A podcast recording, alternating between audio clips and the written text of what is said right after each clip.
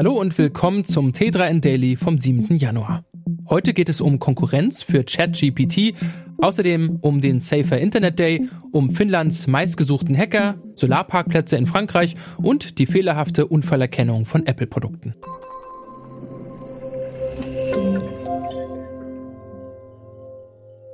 Nach dem weltweiten Erfolg der künstlichen Intelligenz ChatGPT will Google einen eigenen Chatbot als Konkurrenzmodell auf den Markt bringen. Unter dem Namen BART soll die Software in die hauseigene Suchmaschine integriert werden.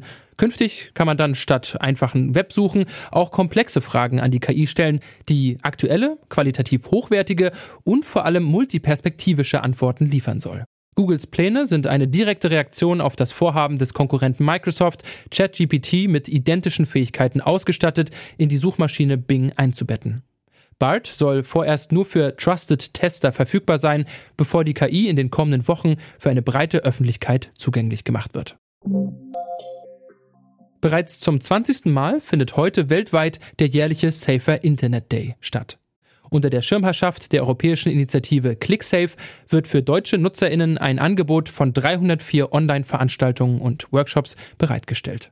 Eine interaktive Karte informiert ausführlich darüber und hilft bei der Orientierung. Im Zentrum der Aktion stehen dieses Mal vor allem Themen wie Internetsucht, aber auch digitale Resilienz sowie klassische Cybersicherheit. Unter anderem werden Filme über künstliche Intelligenz oder Hass im Internet gezeigt. Expertinnen informieren über Hackerangriffe und darüber, wie man sich vor ihnen schützt. Suchtinitiativen bieten Angebote zu digitalem Detox und das Ziel ist ein sicherer Umgang mit dem Internet für Kinder wie Erwachsene gleichermaßen. Das Internet ist heute vielleicht ein bisschen sicherer geworden. Der französischen Polizei ist es nämlich gelungen, den 25-jährigen Finn Julius K. im Nordwesten von Paris zu verhaften. Unter dem Pseudonym C-Kill hatte der Hacker cyberkriminelle Vergehen in mehreren 10.000 Fällen begangen und war anschließend im Oktober 2022 nicht zu seinem Gerichtstermin erschienen. Dem bislang Untergetauchten wird vorgeworfen, sich Zugang zu den Akten einer Online-Praxis für Psychotherapie verschafft und zuerst die Therapeutinnen, dann die Patientinnen erpresst zu haben. Nachdem seine Lösegeldforderungen im sechsstelligen Bereich nicht erfüllt worden waren, hatte er vertrauliche Therapienotizen im Darknet veröffentlicht. Laut Polizei blickt Julius K. bereits auf eine lange Vorgeschichte in Sachen Cyberkriminalität zurück. Seine erste Tat beging er offenbar bereits 2008, im Alter von zehn Jahren. Frankreich will in Sachen erneuerbare Energie nicht weiter dem EU-Standard hinterherhinken. Deshalb will das Land jetzt ein Gesetz verabschieden, das vorschreibt, Parkplätze mit einer Minimalgröße von 16.000 Quadratmetern zumindest zur Hälfte mit Solarzellen zu überdachen. Wie die Washington Post vorrechnet, würde allein der halbe Ausbau aller französischen Parkflächen dieser Größenordnung 11 Gigawatt Strom erzeugen. Das entspräche der Leistung von acht bis zehn Atomkraftwerken, wobei die Kosten des gesamten Projekts nicht höher wären als die für den Bau eines einzigen nuklearen Reaktors. Der Vorteil des Konzepts liegt vor allem darin, dass für die Solarzellen keine großen Naturflächen geopfert werden müssten, wie es häufig der Fall ist.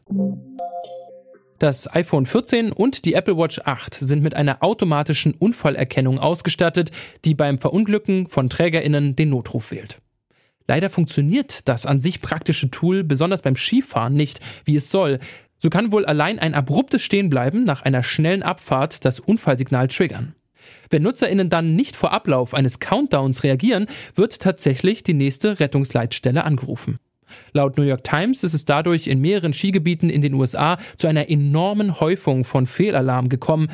Allein bei einem Rettungsdienst in Colorado war in den vergangenen Wochen jeder dritte Anruf eine Falschmeldung. Manche Leitstellen ignorieren wohl mittlerweile alle Notrufe, die von Apple-Produkten abgesetzt werden. Apples Lösungsversuche per Update blieben bisher erfolglos. Expertinnen empfehlen jetzt, die Funktion während des Skifahrens auszustellen. Das war's auch schon wieder mit dem T3N Daily für heute. Noch viel mehr zu allen Aspekten des digitalen Lebens, des Arbeitslebens und der Zukunft findest du rund um die Uhr auf t3n.de.